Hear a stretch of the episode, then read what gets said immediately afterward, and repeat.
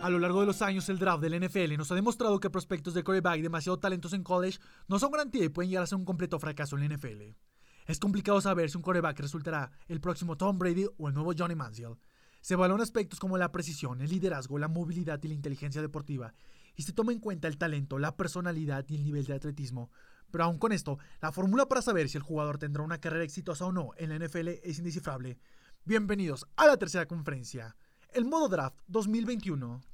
The Cleveland Browns select Johnny Manziel, Josh Rose, Mark Sanchez, Dwayne Haskins, Jared Goff, Mitchell Trubisky. Come on, man. What are we talking about?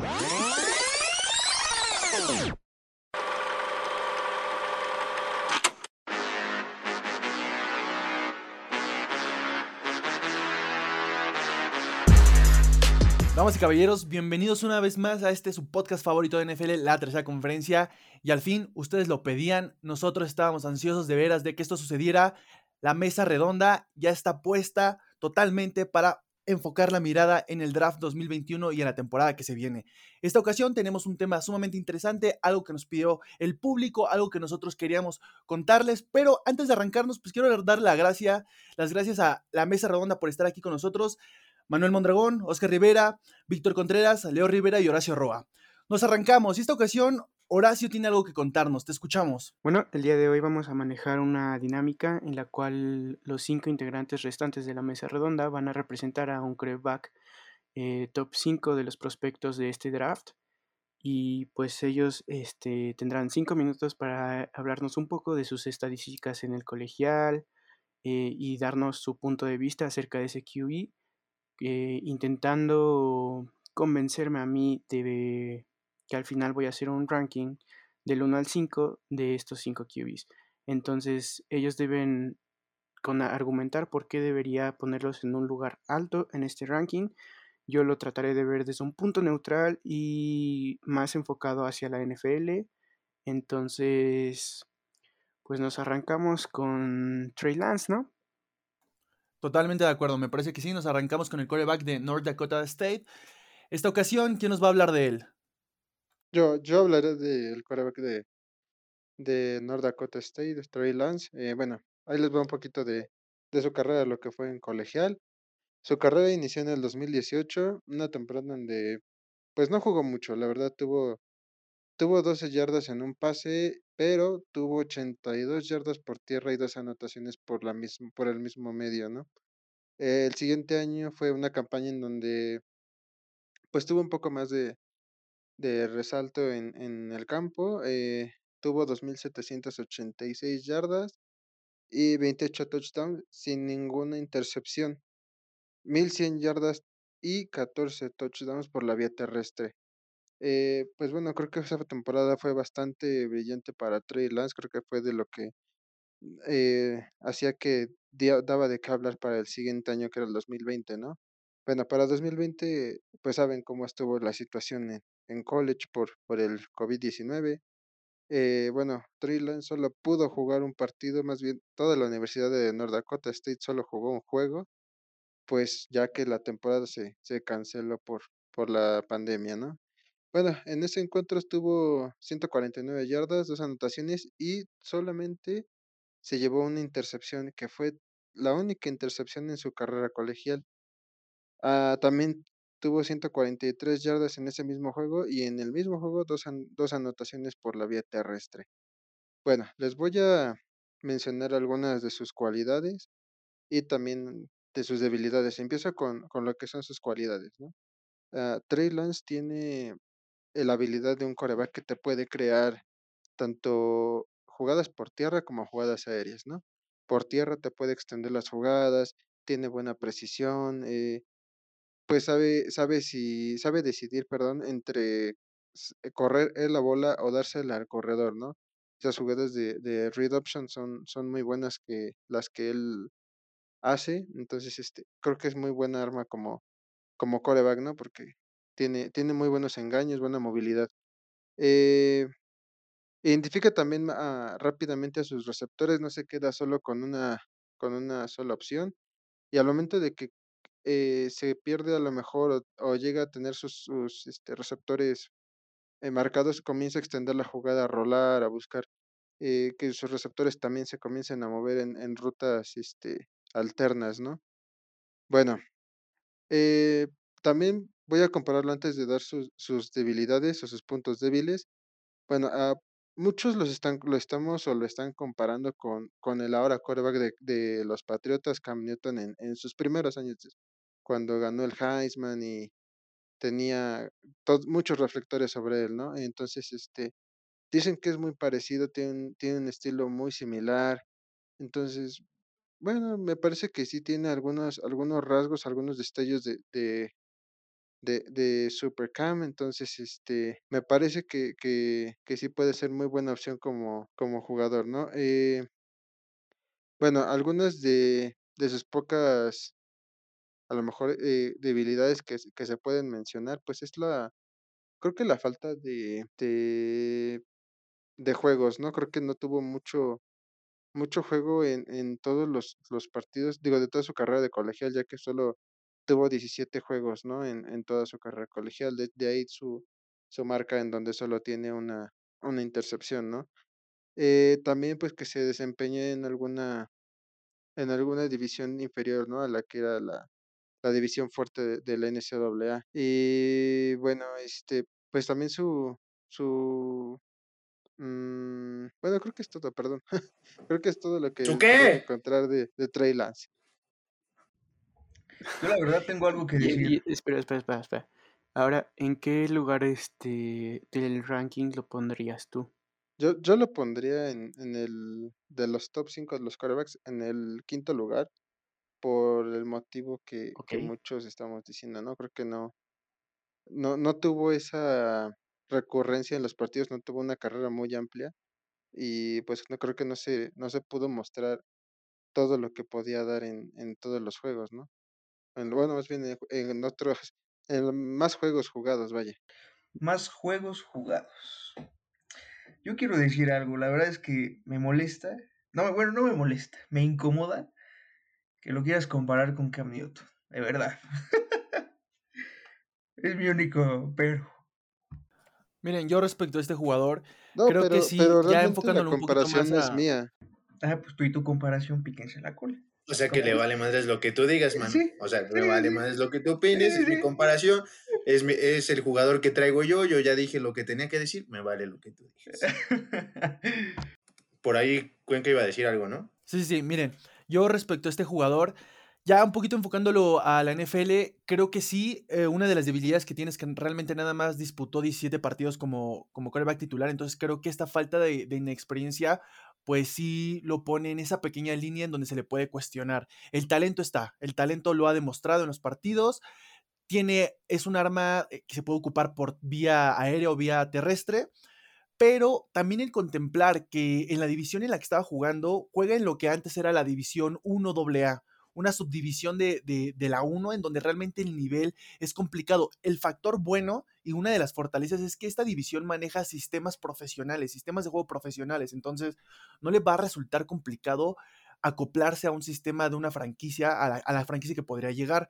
Entonces, contemplando esto, tampoco lo colocaría muy abajo en el ranking. Creo que colocarlo en la quinta posición es un acierto debido a, a este margen que, que, te da de duda. Sí, la ¿Alguien verdad es que a mí, agregar algo? Ah, va, ah, date, date. sí, a mí sí me, lo único que podría yo cuestionarle a, a, Trey Lance es eso, ¿no? La, la experiencia, porque tener solamente 17 juegos en, en tres años se me hace muy complicado como poniéndonos en el lugar de los scouts y de los equipos y de los coaches, porque sabemos que tal vez no era el potencial o, o tal vez solo fueron buenos juegos, ¿no? Entonces, creo que sí necesitaba, necesitábamos ver más de él en esos tres años. Ok, pero bueno, me parece que, que, es todo lo que tenemos que decir por el momento de Trey Lance. ¿Alguien quiere aportar algo más? ¿Una debilidad, fortaleza, su punto de vista respecto a, al perfil profesional que maneja? Creo que no. Es La verdad es que. Espérame, espérame. La verdad es que. Antes de esto, alguien había escuchado de Trey Lance. por eso no hay mucho que decir. No tengo mucho que decir. No, pues realmente no. Realmente fue un coreback que escaló posiciones de una forma muy rápida. Digo, jugó un partido este año, cosa que no entiendo el por qué. evidentemente considero que es un jugador al cual se le está dando, pues, los reflectores de más. Aún así, el talento Una está. no de ¿no? eso. Sí, exacto, exacto. Le diste al clavo. Me suena una sobrereacción total. Mm, hay mucho que ver pa- para este jugador. Necesita tener una evolución y creo que sí depende mucho del equipo al que llegue. Pero bueno, me parece que alguien más tiene algo que aportar. Leo, por ahí, ¿algo que quieres aportar? Yo sí tengo una pregunta, tal vez no sé, no he entrado en ese contexto, no sé si ustedes lo sepan o algo así, pero no sé si Trey Lance eh, ya sube a la NFL por edad, porque ya te culminó sus estudios, ya culminó toda su etapa deportiva de elegibilidad, o porque ya él decidió subirse a la NFL. No sé cuál sea el motivo. Él, me parece que él decide porque en realidad tiene 20 años. No inventes, o sea, se, sube a se subió a los 20 años a la NFL y creo que jugó un partido de temporada, o sea, la que acaba de pasar, que no invente, o sea, necesita experiencia y creo que hay, hay cosas que, que al menos a mí no me parecen de este jugador, es esa situación. Y digo, si hubiera sido senior y si hubiera salido, porque ya es por edad o por esa situación, creo que hubiera sido diferente, pero el contexto no, no, no tiene mucho de qué hablar. Creo que es con, a la vez, este, que se contradice, porque no estás dando, no tienes una buena carrera de colegial y luego quieres entrar a la NFL. Creo que no que tienes, no, no tienes armas con qué defenderte si entras a la NFL, ¿me entiendes?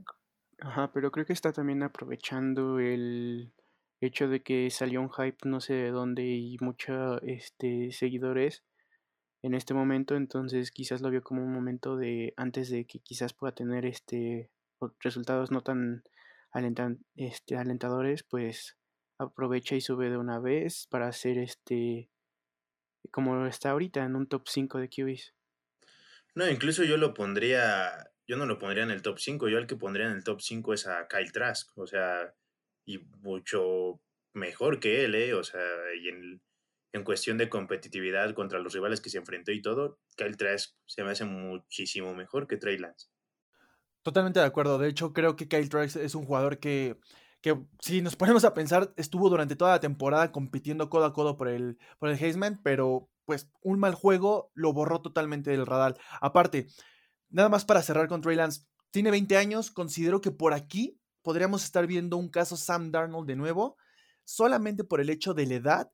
Si llega a la NFL Trey Lance y llega un buen equipo, es un proyecto que, se puede desarrollar durante tres años. Y un quarterback de 23 años con esa experiencia, pues puede aportar cosas buenas en un futuro. Entonces creo que es un proyecto a largo plazo como jugador.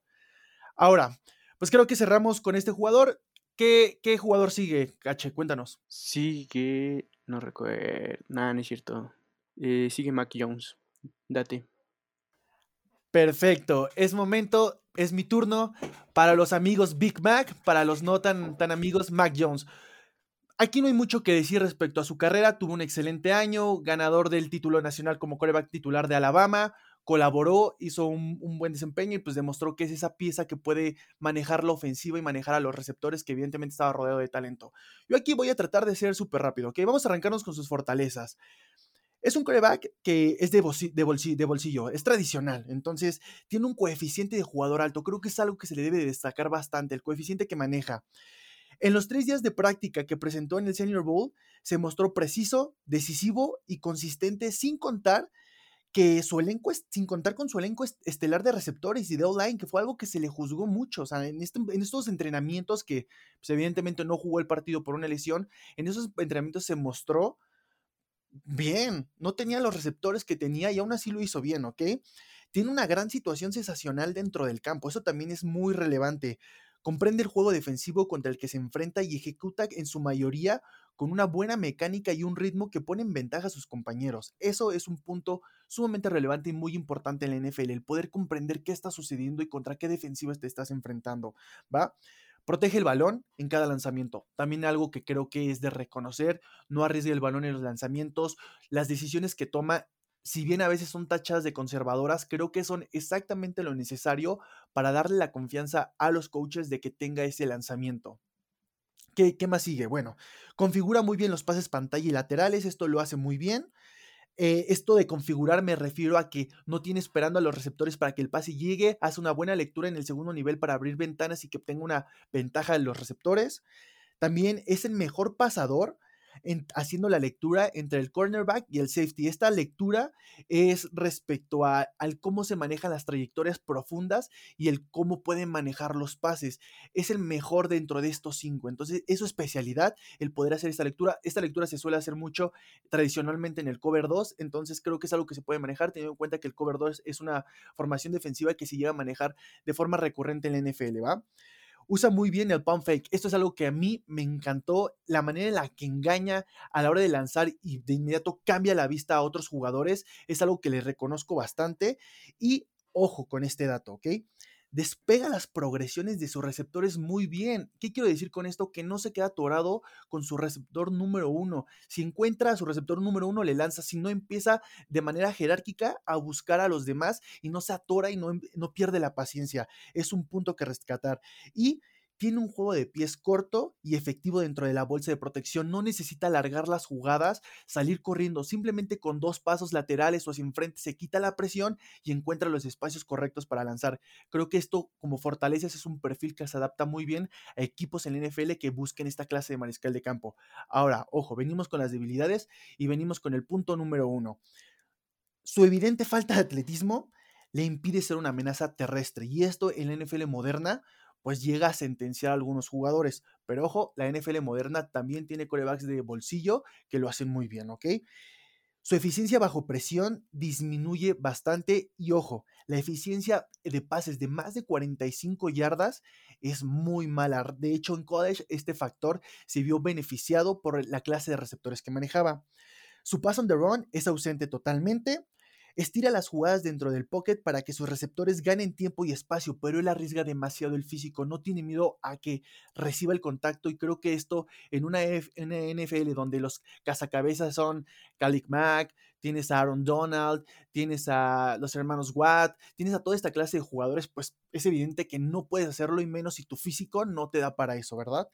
Y pues protege muy, mal el, el, protege muy mal el balón bajo la presión. Realmente, ya cuando lo presionaron, cuando sus pasos laterales no le funcionaron, entra en caos y el balón lo expone demasiado. Y su slide es antinatural. De hecho, por ahí en un partido contra Notre Dame sale lesionado de la pierna, coge un poco porque se desliza de una forma poco antinatural, se lesiona él solo y esto en la NFL pues también podría provocar ciertos errores, ¿va? En resumen, ese es un coreback que mide 1.91 metros, pesa 97 kilos y corrió las 40 yardas en 4.79 segundos. Yo le daría gracias a la parte del coeficiente, a la parte de precisión, hay que también recordar que dentro de la yarda 30 y 40, de los 5 es el más eficiente, pasando la 45 es el menos eficiente, pero en zona media es bueno. Entonces, creo que este coreback como perfil profesional es bueno para equipos de, de coreback tradicional. Yo lo colocaría, mi rank es del tercer mejor coreback de, de estos cinco. ¿Por qué? La experiencia, el desempeño que presentó en los partidos importantes, que son partidos que presionan y que requieren un buen desempeño, sabe manejar a las ofensivas, sabe hacer los ajustes necesarios y tiene una muy buena lectura a la defensiva. Y ojo, se le, se le, se le criticó mucho porque contaba con receptores estelares y una online que realmente decían que le hacía la chamba. Pero una cosa es que te hagan la chamba y otra cosa es también colaborar para explotar las mejores cualidades de estos receptores. Y él lo hizo y supo trabajar a sus receptores y lo hizo de muy buena forma. Solamente por eso le daría esta posición. Yo ahí te voy a interrumpir con eh, cuestión de la precisión porque, ok, Mac Jones mm, lanzó para 311 pases completos, de los cuales de esos 311, 85 fueron pases pantalla. Estamos hablando de que casi el 30% de sus pases son pases, si no fáciles, son pases más seguros. Entonces, yo creo que ahí la precisión se podría ver un poco cuestionada, la verdad. y como lo dices, realmente el, talento por el que estaba rodeado, pues hacía que también tuviera una, una mayor precisión y pues mayor tiempo para, para buscar a sus, a sus objetivos. Entonces, realmente a mí me causó mucho conflicto cuando vi que casi el 30% de sus pases eran pases pantalla. Entonces, pues realmente en la NFL no todo el tiempo puedes lanzar pases pantalla. Entonces, habrá que ver, habrá, que ver cómo, cómo se ajustaría a, pues, a un sistema ofensivo que, que no solo sea pases pantalla, ¿no? Sí, claro, de hecho estoy de acuerdo contigo. Por aquí nada más voy a dejar el dato. Su índice de pasador este año fue de 203.1 puntos. Sí, concuerdo en los pases pantalla, pero también hay que recordar que ejecutar un pase pantalla no solamente es botarse, lanzarlo, es hacer una buena lectura. Entonces creo que también este, estos pases son relevantes, son algo que creo que se puede pulir en la NFL, creo que se puede trabajar de buena forma y hay equipos que lo hacen. Digo, por ahí hay que mencionar un equipo que le encanta hacerlo. Los Patriotas de Nueva Inglaterra son un ejemplo que evidentemente teniendo a un quarterback como Tom Brady seguían ejecutando esta clase de jugadas. Entonces, el, la parte de fortaleza de ejecutarlas y programarlas de buena forma, creo que es algo a destacar también. Sí, por eso te digo, o sea, no digo que sean un pase, no, que no sea un pase fácil, pero pues sí es un pase más seguro, o sea, realmente es un pase donde pues no, no lo, pues sí, no lo arriesgas demasiado. Entonces, que tenga un mayor número de pases completos por esta, por este tipo de pase, pues sí, sí cambia, ¿no? Un poco la, la perspectiva de ver su porcentaje de pases completos. Eh, bueno, yo al menos también voy a cuestionar un poco esa situación, al menos a mi parecer, creo que, como se les he dicho, he juzgado mucho a los corebacks, más a Mac Jones, primero por la falta de atleticismo que tiene, y la situación es de que la NFL está evolucionando, está cambiando, y creo que efectivamente, como dices, si hay un programa en el que se pueda acoplar Mac Jones por ser un pasador en el de bolsillo, está súper bien en la bolsa y que haga lo que tenga que hacer.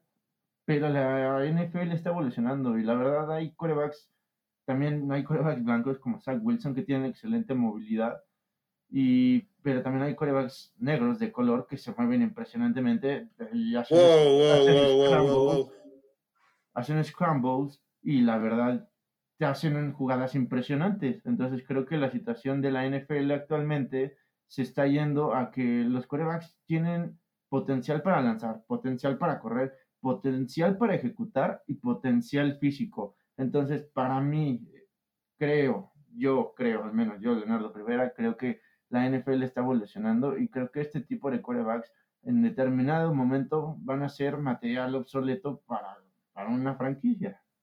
Yo, yo ahí difiero, no creo que no creo que sea un material obsoleto. Sí estoy de acuerdo en que está evolucionando y la tendencia de hoy en día es tener un arma de, bueno, el que el coreback sea una, un arma de doble potencial, terrestre y aérea. Pero también hay que recordar que en la NFL moderna aún hay corebacks que dominan la liga en números, en resultados y en campeonatos que manejan este sistema. Creo que realmente, pues la NFL se adapta al coreback que llega. Hay que recordar que el equipo adapta su playbook al coreback que llega y el coreback no se adapta al playbook. Entonces, también eso es un factor relevante. Tenemos un ejemplo, Matt Ryan.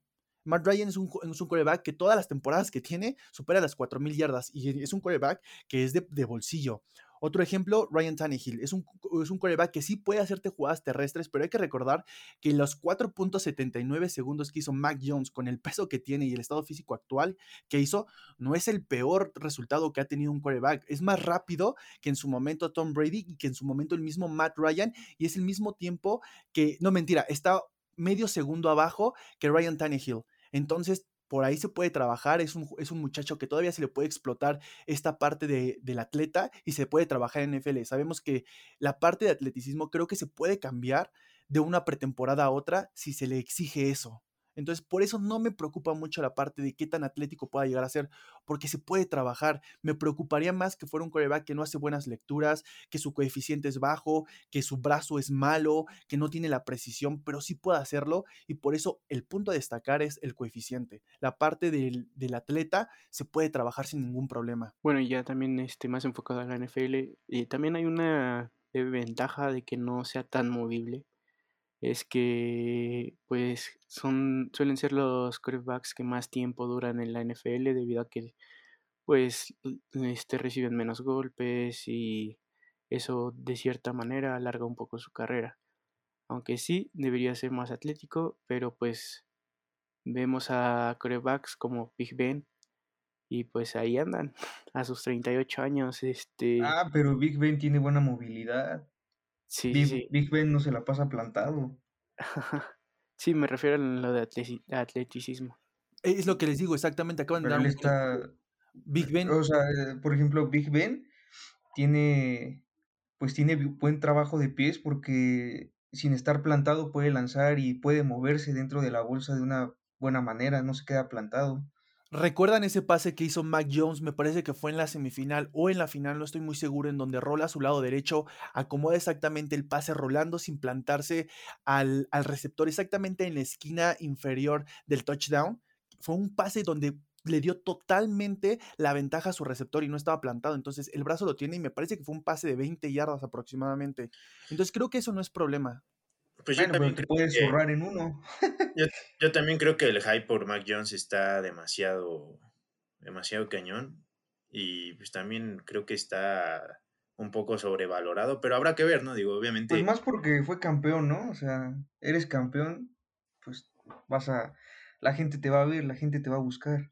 Pues sí, pero Claro. bueno, como hemos este, dicho ya anteriormente, el pronosticar exactamente cómo va a ser una carrera de un jugador en la NFL es bastante difícil, incluso para los profesionales. Entonces es cuestión de esperar un poco. A lo mejor quedamos como payasos, a lo mejor quedan como genios los, este, los seguidores de Mac Jones. Este, es algo que solo el tiempo nos podrá decir. Y bueno, creo que es- este, cerramos con Mac Jones por el momento y seguimos con, con Justin Fields, ¿no? ¿Es correcto? No, Yo bueno, no te quiero escuchar, este, no, nos saltamos, el que sigue. Yo Es les vengo a decir puras cosas buenas de Fields. Mi coreback favorito desde ahora. date. Es tu momento de brillar. En estilo del hablar nuevo de... Cam Newton. Solamente No, datos útiles, por favor. pues miren, yo les vengo a hablar de Justin Skyler Fields. No les voy a hablar de su vida, la verdad, pero él desde high school tuvo grandes destellos, tuvo, de verdad, se le veía un futuro alucinante. Pero nos vamos a, a su etapa de college. Justin Fields es un coreback que mide 1.91, pesa 101 kilos, o sea, es un coreback grande, físico, y la verdad es que tuvo solo una temporada, se podría decir, completa en college, pero la verdad es que demostró lo que es y lo que vale y lo que viene haciendo desde que entró al colegial. Eh, tuvo 34 juegos, 22 como titular, completó el 68.4% de sus pases, tuvo 5.701 yardas, 67 touchdowns y lanzando solo tuvo 9 intercepciones, 9.2 yardas por pase. Y la verdad es que sus números por pase, por los juegos que jugó, fueron buenos. O sea, no, puedo, no puedes decir que fueron malos en 22 juegos. Eh, sacando a Trevor Lawrence, él tuvo casi el doble. Y si no mal recuerdo, como 10.000 yardas. O sea, la verdad es que es un, es un excelente jugador. Un excelente jugador que es un, ¿cómo lo puedo decir? Es una bestia, es un jugador Es un de, fenómeno. de doble, es un fenómeno de doble filo, es un arma de dos cañones, porque tiene un juego terrestre también espectacular, tuvo 1133 yardas, 19 touchdowns, promediando 4.4 yardas por acarreo. Es un coreback que puede extender la bolsa, bueno, voy a decir sus, sus fortalezas. Es un coreback que puede extender la bolsa, que puede rolar, puede lanzar perfecto, tiene una bazuca en el brazo, puede correr él mismo las jugadas, sacar read options, y la verdad es de que igual lanza demasiado bien este rolando, lo cual creo que como lo venimos diciendo es una fortaleza que que pues ha ido creciendo ahorita en la NFL por pues por los cambios físicos de todos. Ahora ya les meten una presión impresionante a los a los corebacks y buscan siempre, buscan la mayoría de veces pues escapar, salir de la bolsa. Y la verdad es de que esa es una de sus grandes fortalezas. Otra fortaleza es de que pues es muy grande, es físico e igual, o sea, puede generarte yardas, este, pues dejándose ir o lo que sea, aparte de que pues tiene buena movilidad y a veces le salen sus, sus buenos cortecillos y todo, ¿no? Ahora les voy a decir sus debilidades, que es en donde me decepciona un poco, porque es un coreback que podría hacer mucho, pero la verdad es que, como en el caso de Trey Lance, no puede, no tiene tanta la experiencia como coreback titular en, en college, más sin en cambio, ha demostrado que como titular es muy bueno, pero pues solo tuvo 22 juegos en, pues en su carrera. A lo que nos lleva es de que... Como titular, ¿no? Ajá, 22 juegos en, sí, en su carrera como titular en college, porque pues él inició en Georgia y ahí pues era el backup de este, ay, se me fue el nombre, del Jake Fromm. Jake Fromm, ajá. Este, pero lo que tiene él es de que no se fija, se pierde en la bolsa. O sea, él se casa con sus receptores, con el receptor que vea, ya sea el 1 o el 2, se casa y se queda estático. Muchas veces presiona a lanzar, lo que lleva a intercepciones, lo que lleva a, a que le peguen, lo que lleva a pues a no hacer bien las cosas. Este, otra debilidad que tiene Justin Fields es de que muchas veces él está esperando el pase largo, está, pues es lo que tiene él, es una, una bazuca en el brazo y él se casa con sus trayectorias largas y solo está esperando ver al receptor desmarcado largo y se olvida de las trayectorias cortas. Y eso es otra debilidad de Justin Fields, que olvida, se olvida de los demás jugadores y solo ve a, a sus armas principales. Y pues la, la debilidad más fuerte que igual le veo, como en el caso de Trey Lance, es de que igual, o sea, solo tuvo 22 partidos. Eh, en college, pues creo que cuenta muchísimo el tener como titular demasiados, pero bueno, por la pandemia, temas COVID, pues solo jugó este, seis partidos de temporada regular y, y pues dos de, de playoffs. Y eso pues sería todo de Justin Fields, aunque pues como es mi coreback favorito, yo lo pongo en el top 2. Miren, yo aquí respecto a espera, espera, espera, espera. Uno o dos. No, no, no, puedes decir top 2. Tienes que decir este posición en la que la pondrías. Pues en el 2. Cámara. ¿Estás preguntando, Manu, o estás confirmando? Porque no entendí. No, sí, no, no, no, no, Ya, ya me hiciste, Estás diciendo que me confundo, que me pongo nervioso y todavía me, todavía me andas haciendo preguntas. Toma. Con la seguridad que tienes de tu jugador ya me estás haciendo dudar de, que, de toma en cuenta, voy a poner. por favor, toma en cuenta esto que acaba de hacer. Ah, espérese, se me olvidó un quizás, quizás se, me, se, se, está reajustando todo. ¿Cuál? Esperen, su hermana está por entrar a jugar este softball en Georgia también. La, hermana Picuno, seguro.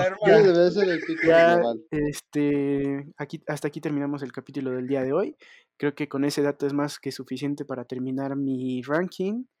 Eh, ya no queremos escuchar a los demás, lo siento. Eh, ahí se guardan sus datos y pues nos vemos en el siguiente capítulo, ¿no? Esperen el siguiente capítulo en donde hablaremos de la hermana de Justin Fields. Totalmente dedicado, dos horas de ella. Con eso ya nos convenció a todos, ¿no? Ya, totalmente. No, miren, ya regresando hablando de Justin Fields, yo, yo quiero mencionar algo rápido de este coreback. Yo tengo pues una filosofía para juzgar a, los jugadores de college y creo que es su desempeño en, en los tazones. Y creo que la manera en la que él se desempeñó, la manera en la que trabajó después de la lesión que tuvo contra Clemson, el golpe que tuvo contra Clemson, que se levantó y siguió jugando y aún así desempeñó un muy buen papel. Habla de un quarterback que al menos tiene el espíritu deportista y de el nivel de competencia necesario mental para poder seguir adelante. Sabemos que muchos quarterbacks que les pegan una vez y empiezan a jugar con miedo, empiezan a jugar de una forma muy precavida y él no lo hizo así. Entonces creo que es algo a rescatar. Sí, exacto. O sea, por ejemplo, Kyler Murray en la, ah, en la final de, en el final de temporada, ¿no? En el último partido para el pase de playoffs. Sí, es, es algo de rescatarse, la verdad, del carácter que tuvo para regresar de ese golpe, pero pues que le que le cobró factura, ¿no? A fin de cuentas en la, en la final de colegial, que ni a las 200 yardas llegó y que completó un poquito más del 50% de sus pases, y pues que fue una madriza cañona de Alabama. Yo no sé en qué momento el, el valor en el draft de Justin Fields bajó tanto para llegar a caer hasta en la posición número 3 y que Zach Wilson lo superara, teniendo en cuenta que Justin Fields es un quarterback que se estuvo preparando tanto en Georgia como en, el equipo en el, que, en el que terminó su carrera como en colegial universitaria, que son equipos en los que estaba compitiendo día a día con los mejores luchando por un lugar y evidentemente estar ahí es difícil. Y llegar hasta donde él llegó es difícil y levantarse una derrota, volverse a preparar y volver a llegar a la misma instancia creo que es algo complicado. Entonces, solamente por eso lo rescato. Creo que es un coreback con una situación muy similar a la de, bueno, un estilo de juego muy similar a la de Kyle Murray o a la, a la del mismísimo Tua, pero es algo que debemos de ver. Ya nadie va a decir nada. ¿Alguien más tenga algo que aportar? ¿Alguien, ¿Algún comentario? Se apañaron, o sea, Ya. ¿qué, qué más Yo, van a decir? yo sí.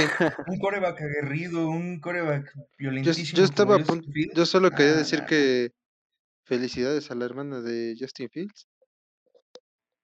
Sí, ya. Felicitaciones de parte de los seis para la hermana de Justin Fields. Pero, ¿están escuchando lo que yo? ¿O qué es eso?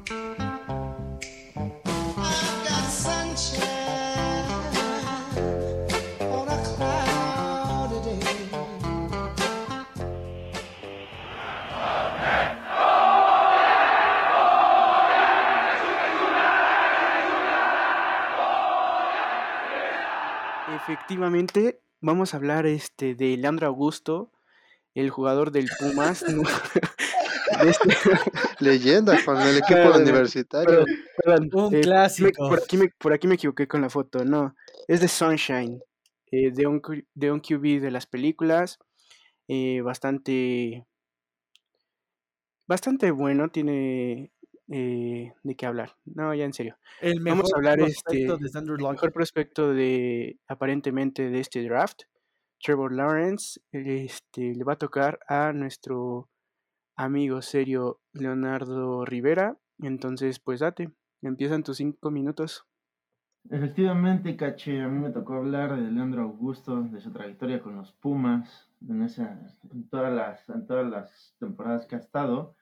Y bueno, yo voy a, a enfatizar un poco la, desde cómo empezó su trayectoria en el high school. Creo que Lawrence fue el primero que rompió el récord en el estado de Georgia y en yardas aéreas y en touchdowns. Pero aquí les tengo la pregunta. ¿De quién creen, quién creen que tenía el récord anteriormente antes de que lo ganara y lo rompiera Trevor Lawrence? Les voy a dar una pista. Muchas demandas. Masajista. Carrera terminada.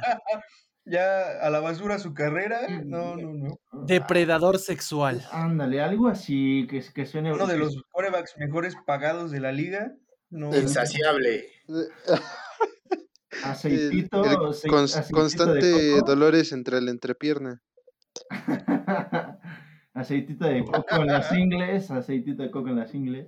Pero bueno, Creo que ya todos sabemos quién es. No es necesario mencionarlo. sí, no es necesario Philip mencionarlo. Rivers.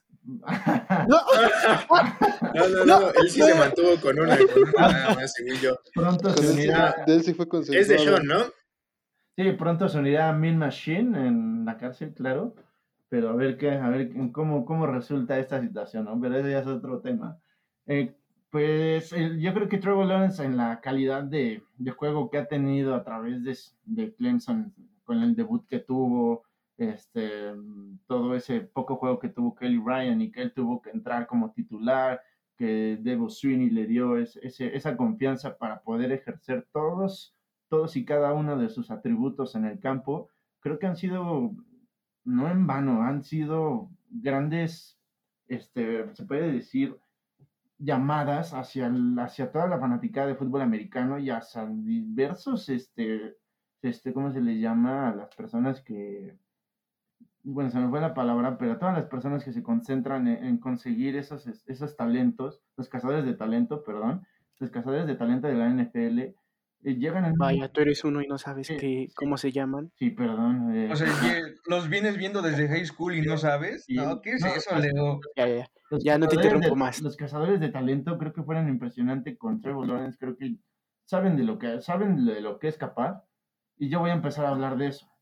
Voy a empezar a hablar ligeramente por el potencial atlético que tiene. Es un jugador de 1,98, o sea, 2 centímetros para medir 2 metros. Con eso estás diciendo que tiene una visibilidad periférica completa del campo. O sea, te puede ver cualquier parte del campo desde su posición, desde esos pequeños dos pases de su drawback. Pesa 96 kilos, no es tan pesado, pero es un jugador muy atlético y veloz. Entonces creo que en esa situación, creo que no hay mucho que, que me puedan, este, ahora sí que debatir. Es un jugador excepcional en esa situación física.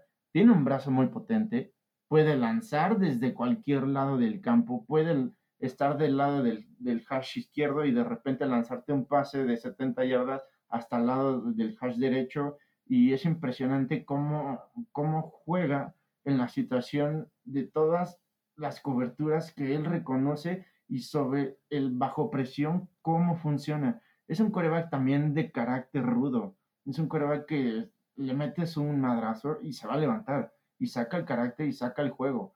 A ver si pasó en diversos campeonatos nacionales que ya no dependía de la situación, pero trata de hacer las cosas bien. Y creo que su presencia en la bolsa de protección para mí es fascinante. Fascinante que un coreback de, esa, de ese tamaño de repente llega a una presión y hace el scramble y de repente alarga demasiado la jugada y ese también es una, una, pequeña contra que él tiene, que alarga demasiado las jugadas, a veces arriesga demasiado la bola y esa es una cuestión ya de madurez en cuestión del juego.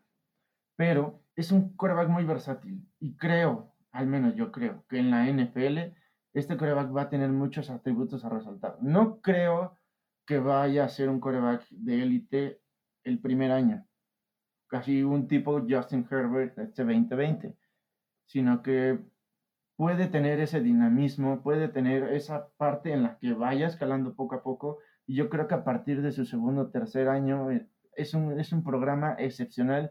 Yo no dudo de que en determinado momento Leandro Augusto haga la magia que hizo con los Pumas y que hay algo que también en su forma de, de, de cómo, se, de cómo se da a mostrar ante el público, ahí se, se vendió bien, mejor, lo voy a plantear así, se vendió bien y creo que no hay mucho que decir, su carrera colegial excepcional, más de 10.000 yardas, este, más de 1.138 intentos, o sea, muchas, muchas situaciones en las que pasó desde colegial hasta ahora, creo que tiene mucho con qué defenderse para hablar y para estar en un equipo en la NFL. No sé qué opinan ustedes. Pues yo opino, de, digo, o sea, no está a discusión el talento que tiene Sunshine, pero la verdad es que lo mismo que Mac Jones, y es lo que me causa conflicto de ellos dos. Eh, Mac Jones, el segundo coreback en, toda la nación en lanzar este en lanzar pases pantalla y el primero es Trevor Lawrence. Y estamos hablando que igual, o sea, Trevor Lawrence de sus, de sus 231 pases completos, 87 fueron pantallas, o sea, su precisión ahí pues obviamente es un número que eleva. Entonces ese también, ese, eso también es algo que me causa ruido en él, pero de ahí en fuera el talento que tiene no está discusión, indudablemente es un coreback capaz y que lo va a mostrar en todas sus temporadas desde que, desde que fue titular en, Clemson, que está en un nivel espectacular. Bueno, y te voy a dar este dato, nada más lo voy a dejar así sobre la mesa. Trevor Lawrence, desde, desde este top 5, es el coreback número uno que tiene esa precisión en el pase, o sea, la más alta, la precisión más alta en el pase, en lanzamientos de más de 10 yardas con los pies pegados al suelo. ¿Qué quiere decir esto? Que es el coreback que en cuanto saca la bola y te va a lanzar un pase con los dos pies en el suelo sin moverse, te pone un pase excepcional con precisión a donde debe de ser y, estando plantado. Entonces, imagínate cómo estaría haciendo un pase en rollout, en un scramble, y que te ponga un pase de 70 yardas y que anotes por una jugada. Entonces, creo que habla muy bien también esos números. Puede ser que en pantallas y en ese tipo de situaciones no le haya ido bien, pero es un coreback que hablas mucho sobre la fortaleza que tiene en su, en su forma de desarrollar las jugadas. Yo también estoy de acuerdo, digo, creo que no, no, hay, no hay duda respecto al talento que tiene, no por nada se considera el, mejor prospecto desde la era Andrew Luck en college. Creo que este coreback está repleto de muchas cualidades que lo apoyan. Puede atacarte con, en el aire, moviéndose, corriendo, lanzando, corriendo, vía terrestre. Tiene la fuerza, es un coreback pues relativamente alto. Entonces tiene las cualidades necesarias para poder desempeñar un muy buen papel. ¿Cuál es el único pero ya en aspecto profesional que yo le encuentro? Desafortunadamente que sabemos que el pick 1 en los drafts es porque está llegando un equipo que sufrió y que tiene más allá de solamente la necesidad del quarterback. Es un equipo que requiere muchísimas más armas alrededor, cosa que Lawrence no va, que Lawrence no va a tener en, en su primer año, ni en su primero y al menos dentro de los tres primeros años no lo va a tener. Entonces creo que podríamos ver una baja de calidad podemos verlo estancado un buen rato. Aparte, recordemos que llega un, head coach, pues novato en la NFL, entre comillas, necesita adaptarse. Eh, empezar un proyecto con head coach novato y quarterback novato, pues también implica que hay un alto riesgo de fracaso. Y no fracaso por el talento, por la falta de talento del quarterback, porque evidentemente no la hay, sino por la falta de experiencia, por la, por la falta de armas. Entonces creo que es el único pero que yo le pondría para poder desempeñarse profesionalmente de una muy buena forma en el inicio de su carrera. Tal vez en unos años lo veamos manejándose de una mejor forma, tal vez ni siquiera lo volvamos a ver en los, en los Jacksonville Jaguars en caso de que lo seleccionen. Ya estoy yéndome a los extremos, pero pues ya en aspecto profesional esto se influye muchísimo y es la única razón por la que sí no lo veo como el mejor prospecto a futuro dentro de estos cinco, por el equipo que lo puede llegar a seleccionar, por las necesidades que, puede llegar, a tener. Ahí te interrumpo. Creo que una cosa es eh, ser prospecto, o sea, el, jugador como tal, y lo que va a y otra cosa es lo que va a desarrollar en el equipo por las condiciones en las que llega. Eh, creo que fácilmente esta temporada, bueno, la mitad de esta temporada va a perder más juegos que los que ha perdido en su vida desde high school. Entonces, pues es algo complicado este ese punto. Pero pues, ya nos seguimos dos juegos, ¿no? Ajá. En toda su carrera de dos juegos desde high school, entonces es más hasta incluso en los primeros cinco partidos puede perder más este partido este partidos que en, en su carrera high school college. Pero pues nos seguimos con el último coreback de este top 5 de los prospectos de fantasy, que es Zach Wilson. De draft, el draft. Ah, ese draft. Es que también es fantasy, o sea, es, ah, y hay que aclarar algo, hay que aclarar algo. El top 5 es debido a que son estamos los más sonados para irse en la primera ronda. Nada más hay que aclarar eso también. Sí, sí, sí. Em, pues sí son de los que más se habla este incluso en la en por parte de la NFL. Pero bueno, Seguimos con Zach Wilson, que le tocó a este Oscar Rivera. Pues bueno, las cosas buenas tardan en llegar, muchachos. Y aquí sí voy a. Llámenme loco, llámenme, díganme lo que quiera, qué está pasando.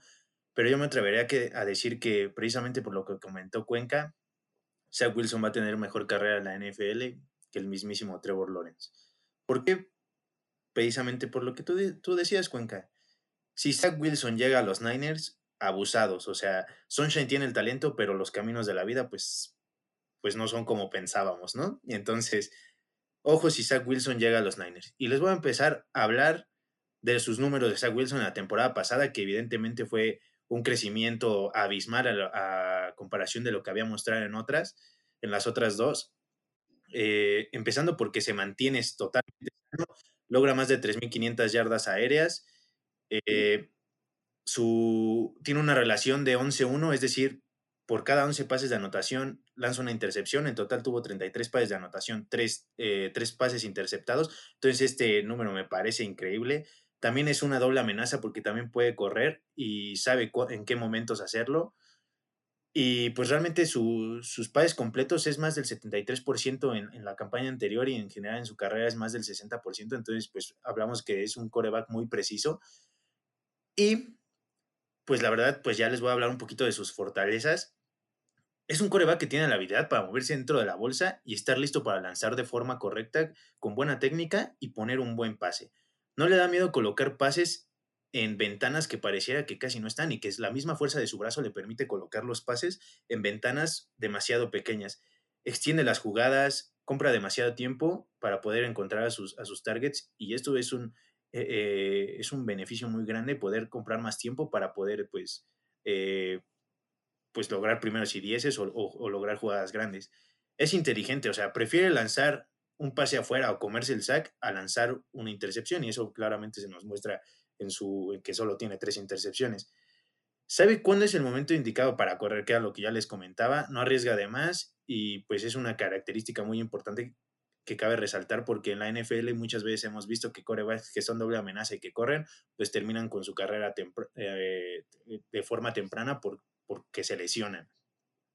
Bajo presión, pues se mantiene, mantiene bien en la bolsa y su movilidad pues le permite salir de, la misma para extender las jugadas. Mm, ¿Qué más les puedo decir? Pues no necesita estar completamente plantado para generar sus pases con fuerza y precisión. O sea, realmente se le ha llegado a comparar por la forma en la que se deshace del balón con un Rogers, con un Mahomes. O sea, realmente se me hace un coreback bastante completo. Y les voy a platicar ahorita un poquito de sus debilidades. A veces prefiere tomar los pases difíciles que los fáciles. También tarda muchísimo y espera en que se desarrolle la jugada y por eso muchas veces sus pases largos se quedan, este, se quedan cortos precisamente, y el receptor los tiene que esperar precisamente porque el timing de la jugada deja que él deja que desarrolle de, más la jugada. Eh, en comparación con los otros corebacks, luce el más pequeño, pero en cuestión de medidas es casi similar a Mac Jones. Algo que se le critica mucho es su récord contra los equipos top 25, que quedó 2-4, y pues realmente también es algo a considerar por, por el nivel de juego contra el que jugaba. Y también se le, se le cuestiona un poco algunas lesiones. La, más, la principal es en el hombro, en, me parece que fue en su primera temporada, tuvo una lesión en el hombro y pues en algunas lesiones en las manos. Y bueno, pues se le puede juzgar, como les comentaba, por no tener rivales que le pudieran exigir mucho más y ponerlo a prueba. Su chip en la NFL debe de cambiar de que ya no está contra equipos de medio calibre. Debe de, debe de cambiar completamente y debe de ser ayudado a construir una mentalidad ganadora y una mentalidad de poner ganarle los equipos fuertes de la NFL con ayuda evidentemente de un buen coacheo que lo ayuda a madurar y que le ayuda a desarrollar mucho más su talento. Entonces, realmente, si llega a los Niners, agárrense de verdad, ¿eh? De verdad agárrense. Hay una cosa que me causa conflicto, que es la manera en la que estira las jugadas, ¿ok? La manera en la que arriesga esto, esto puede provocar o lesiones o puede provocar arriesgar el balón y pérdidas de balón. También hay algo muy importante y es el hecho de que tiene una lesión en el hombro que viene ya arrastrando desde hace un tiempo. Es algo que se tiene que checar, es algo que realmente todavía va a empezar en proceso de revisión. Y ojo, estas lesiones, pues muchas veces las arrastras de college a la NFL y si no se trabajan de buena forma, pues pueden por ahí estarte dando molestitas que van perjudicando poco a poco tu carrera. No me gusta que este quarterback de inmediato el hype haya levantado tanto y lo haya subido hasta la segunda posición en muchos rankings, que lo posicionan como el segundo quarterback a seleccionar. Creo que no debería de ser así. Creo que este es un quarterback que también se debe de trabajar a futuro. No es un proyecto inmediato debido a la maduración en el campo, a la situación de juego con las que se estuvo enfrentando. Entonces, solamente por eso le encuentro ese pequeño pero. Yo creo que es una tipo comparación con, pues, con Trey Lance, ¿no? Ay, si viene... No, jamás, no, no, no. No, no, no, no, no me refiero al modo de juego. Bueno, pues abusado, que, lo que vas a decir, abusado. No, no, no, pues es que no malinterpretes. Yo solo me refiero a, a que deslumbró este al momento de terminar la temporada. No, ¿cómo? No, o sea, deslumbró toda la temporada. O sea, tuvo eh, seis juegos con más de 300 yardas y con mínimo un pase de anotación. O sea, ¿cómo, cómo decir que al final de la temporada no? O sea, en general, se le juzga por el, por el, el calibre de los equipos a los que enfrentó pero realmente también él no contaba con mucho talento, como otros corebacks que están en, la lista del top 5. O sea, él era el talento como tal, y pues creo que eso sí es a, a, considerarse realmente. Entonces, pues, pues sí, o sea, es para mí se me hace el coreback más talentoso. Bueno, no más talentoso, el segundo más talentoso yo lo colocaría en el número 2, después de Trevor Lawrence, pero siento que es el coreback que mejor carrera va, va a tener en la NFL. Va. Entonces, ¿algo más que agregar? No creo. les puedo no, dar mi. No creo que sea el coreback que tenga una mejor carrera realmente. No estoy muy de acuerdo por ahí porque pues el talento contra el que se enfrenta realmente son jugadores que, a excepción de Trey Lance, que son un caso similar, yo estoy de acuerdo con eso. Pues son corebacks que sí se enfrentaron a situaciones y a rivalidades que exigían un mayor desempeño y una mayor evolución, tanto en la parte del coeficiente como en la parte del juego. Entonces, solamente por eso le pondré ese pequeño, pero insisto, lo repito, y creo que este coreback, igual, misma situación, necesita caer en un equipo que le dé lo suficiente, que no sea la necesidad y el que sea el pick 2 o que algunos lo quieran hasta como el pick 1, creo que es darle una carga y una responsabilidad que aún no puede, puede trabajar y que creo que no está lo suficientemente preparado para hacerlo. No, pero o sea, es lo mismo, o sea, realmente imagínate que Mac Jones lo agarran los Jets. ¿Seguirías pensando igual de él? Ah, no, no, no, ahí No, repito. aparte, realmente, aparte, realmente, lleguen al equipo en el que lleguen, deben de demostrar su talento. ¿Qué pasó con Joe Burrow la temporada pasada? Con un Justin Herbert. O sea, realmente lleguen al equipo que lleguen, deben de imponer su talento y que se le muestre, que, que demuestren que realmente sí pueden con esa carga y con el ritmo de juego que, que nuevo que están teniendo. Entonces, Sí, sí, que una cosa es demostrar el talento, porque ambos lo hicieron, sí, pero pues Joe Burrow en un equipo como son los Bengals, pues evidentemente, y después sí, con su lesión no brilló igual que Justin Herbert. Es, le sí, exacto. clavo, O por ejemplo, este, o por ejemplo, este Jalen Hurts, sientan a Carson Wentz y demostró el talento que traía. Sí, o sea, pero no, o sea, Cuenca se está basando que llegan a un equipo en reconstrucción, por así decirlo, y ya, o sea, en automático ya no van a tener buena carrera en esos años que estén en ese equipo y ya hasta después van a poder hacer algo. No, no, no. O sea, por eso le, le pregunté de que su jugador, que él dijo a Mike Jones, el que él eligió, por eso le pregunté a ver No, si... y estoy, estoy de acuerdo contigo, no, estoy de acuerdo contigo, de hecho, o sea, sí también coincido, coincido en que si Mac Jones llega a un equipo donde todo dependa de él, considero que tampoco va a ser la situación. Creo que son muy pocos los corebacks novatos que pueden cargar con esta responsabilidad. Creo que de todos los corebacks que estamos presentando, el único que puede hacerlo es Trevor Lawrence. ¿Por qué? Por el nivel y por la clase de jugador que es. Yo no, también Justin Fields creo que es un jugador que está en la misma situación. Por eso creo que Trevor Lawrence es un caso especial este año y por algo se le considera el mejor prospecto desde Andrew Locke. Ya hablando de Zach Wilson, insisto, sí depende mucho del equipo al que llegue, porque un ejemplo clarísimo es Booker Mayfield. Es un jugador que cuando llegó a los Cleveland ¿Qué? Browns llegó en una situación. ¿Qué? ¿Booker Mayfield? Baker, Baker. Baker, dije Baker, dije Baker. Es el, es el micrófono, es el micrófono, es el micrófono. El Booker Mayfield. Le voy a pedir a producción que No sé por qué insistes con... agresivo su nombre. Ya quedó más agresivo su nombre. Bueno, Es que insiste que es Booker Mayfield porque según lo escuchó una vez haciendo un video, la verdad, yo no sé. Bueno, el chiste es que Mayfield es un, es un quarterback que en, sus primeros, en su primer año en Cleveland era un talento también sobresaliente en college y llega a Cleveland y no tiene el equipo y esto merma su carrera y hasta este año en donde el equipo da totalmente un giro No, sí en tenía el equipo. Ah, ¿Cómo no tenía Sí, equipo? sí Cuando, tenía el cuando equipo. arranca, cuando arranca No tenía- cuando Sí, arranca Sí, sí lo tenía. no. No tenía coach. No tenía coach. Es decir, Nada más no tenía a Odell Beckham. Bueno, pero entonces no, no, aparte espérense, ahí Y aparte tenía el récord de touchdowns. muchachos, con Baker, porque Baker se ve beneficiado por un juego terrestre cañoncísimo, así que también hay que- habrá que tomar en cuenta lo de Baker Mayfield, pero a lo que voy es, pues realmente, o sea, no importa el equipo que lleguen, simplemente la temporada pasada lo vimos con Herbert, con Burrow, no importa, realmente ellos siguen, este, demostraron su talento, aunque Burrow se lesionó, evidentemente por una... una pero Zach Wilson no es un talento calidad Joe Burrow. ¿O estás diciendo eso?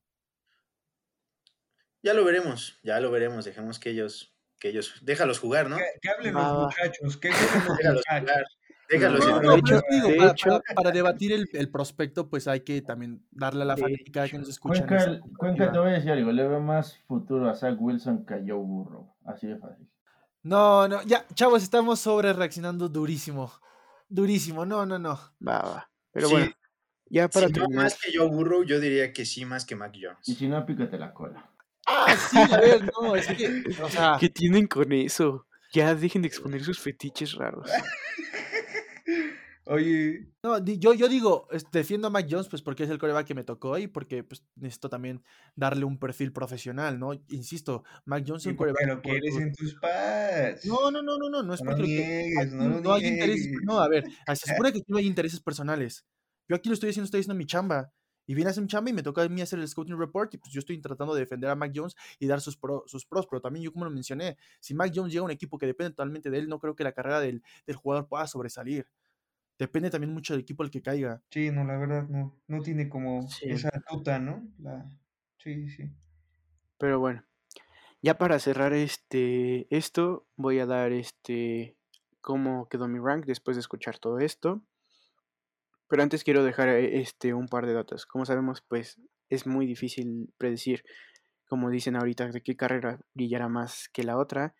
Y precisamente, o sea, hay un dato de que el 2010 al 2019 han sido drafteados 30 QBs en la primera ronda, de los cuales solo dos están proyectados a ser titulares esta temporada. este, estamos hablando de un 40%. Además, 14 eh, fueron drafteados en el top 5, bueno, en las primeras 5 picks desde el 2009 al 2018, de los cuales el único que sigue con su equipo es Baker Mayfield.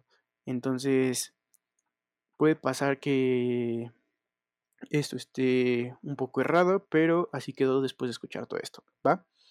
Voy a empezar del 5 para abajo. En número 5 voy a poner a este Trey Lance. porque Como ya lo mencionamos, es muy difícil este, juzgarlo y pues saber más de él cuando jugó solo 17 partidos, ya sea por lesiones, ya sea por eso del COVID, entonces pues es difícil evaluarlo y más cuando este, no estuvo en, un, en una conferencia tan reconocida como para eh, decir que ok, tuvo muy pocos partidos, pero demostró su nivel, ¿no? Por eso lo dejo en el lugar número 5. Después pasamos con el lugar número 4. Aquí voy a dejar a Mac Jones. ¿Por qué? Evidentemente creo que es muy difícil que alguien me diga lo contrario.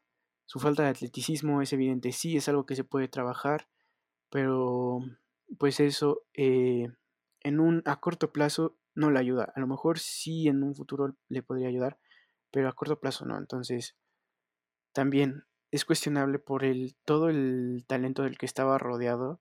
Entonces, cuando tienes un equipo así de armado, pues a veces es fácil brillar, ¿no? Tenemos casos como AJ McCarron. Pero bueno. Después, en número 3, voy a dejar con todo el odio de Oscar Mowgli Rivera. voy a dejar a Zach Wilson. Porque eh, Estuve ahí en conflicto, pensé en dejarlo en el 2 en algún momento, pero esa lesión en el hombro sí es pues algo preocupante hasta cierto punto, porque podemos ver este el caso de Andrew Locke, que sí fue muy brillante, sí fue este tuvo buenas temporadas con los Colts, pero una, este, un retiro prematuro debido a lesión del hombro, este, las últimas temporadas plagadas de lesiones, entonces, no digo que vaya a ser igual, pero podría ir por ahí el asunto si se expone o algo así. En número 2 voy a dejar a la hermana de Justin Fields. Eh, ¡Vámonos, Rezo! excelente pick, excelente pick. Sí, sí. Me. Excelente pick. Me convenció. No te vas a arrepentir. Sí, sí, sí. Ya. Bueno, sí voy a dejar a Justin Fields. ¿Por qué? Porque evidentemente él sí es un atleta muy completo este, el carácter que demostró, eh, los pases que puede llegar a poner y todo eso, eh, es algo que se puede ir puliendo eh, las debilidades que tenga. Entonces, por eso este, lo dejo en el segundo lugar. Y pues muy difícil, este, casi indiscutiblemente era que Trevor Lawrence es el mejor prospecto en este draft. ¿Por qué? Porque es el que más ha, ha demostrado este, en su carrera de colegial sí estaba en un muy buen equipo como lo es Clemson toda su carrera, pero pues él también este, puso los números, ¿no? Entonces, pues por eso eh, lo voy a dejar en el primer lugar. Eh, alguien, eh, alguien quiere tirarme hate, alguien quiere... Pues sí, quería decirte muchas cosas, pero ya no vales mi tiempo, ya no, vales mi tiempo. A mí me agrada, me agrada el, el ranking que diste, por ahí creo que entre el 3 y el 4 no hay mucha diferencia, el 5 creo que es muy claro, y creo que pues, el 1 y el 2 es como debería de ser, la realidad, el valor que tienen esos jugadores. La hermana de Justin Fields. Obvio. Totalmente. Sí, De, hecho, de hecho, deberíamos quitar a las 5 y nada más meterla a ella. Por ahí, ojo, que yo creo que, como ya lo mencionamos antes, eh, digo, el top 5 es de los que se pueden ir en primera ronda, pero por ahí el underdog de todos esos picks es Kyle Trask, que considero que se eliminó de una forma muy injusta de este top 5 y él debería ser el 5, no, no Trey Lance, pero pues imagino que razones deben de tener los expertos, según. Sí, digo, los mismos expertos que bajan para agarrar a Trubinsky, ¿no? Le diste al clavo con eso, exacto. Pero bueno, esto es este. Pues solo es un punto de vista desde más fanáticos, tratando de ser objetivos, entonces. Pues ya ustedes nos dejarán en los comentarios, pueden ponernos en qué lugar o en qué ranking pondrían a estos jugadores, ¿va? Pues perfecto, me parece que llegamos al final del capítulo. Les agradecemos por estar aquí, por escucharnos. Recuerden, como ya lo mencionó Horacio, pueden dejarlo en el grupo de Facebook sus opiniones por ahí también posiblemente estaremos dejando una imagen respecto a nuestro ranking para que ustedes nos digan qué les parece, si estuvo bien, si estuvo mal, qué cambios harían ustedes y pues ya saben, para poder interactuar. Recuerden seguirnos en Instagram como la-tercera-conferencia, unirse al grupo de Facebook La Tercera Conferencia Oficial en donde constantemente estamos subiendo dinámicas y los capítulos. Ya muy pronto estaremos en YouTube también subiendo los podcasts y ya más adelante tendremos por ahí ciertas sorpresitas. Muchas gracias a la mesa redonda por estar aquí. Nos vemos hasta el próximo capítulo.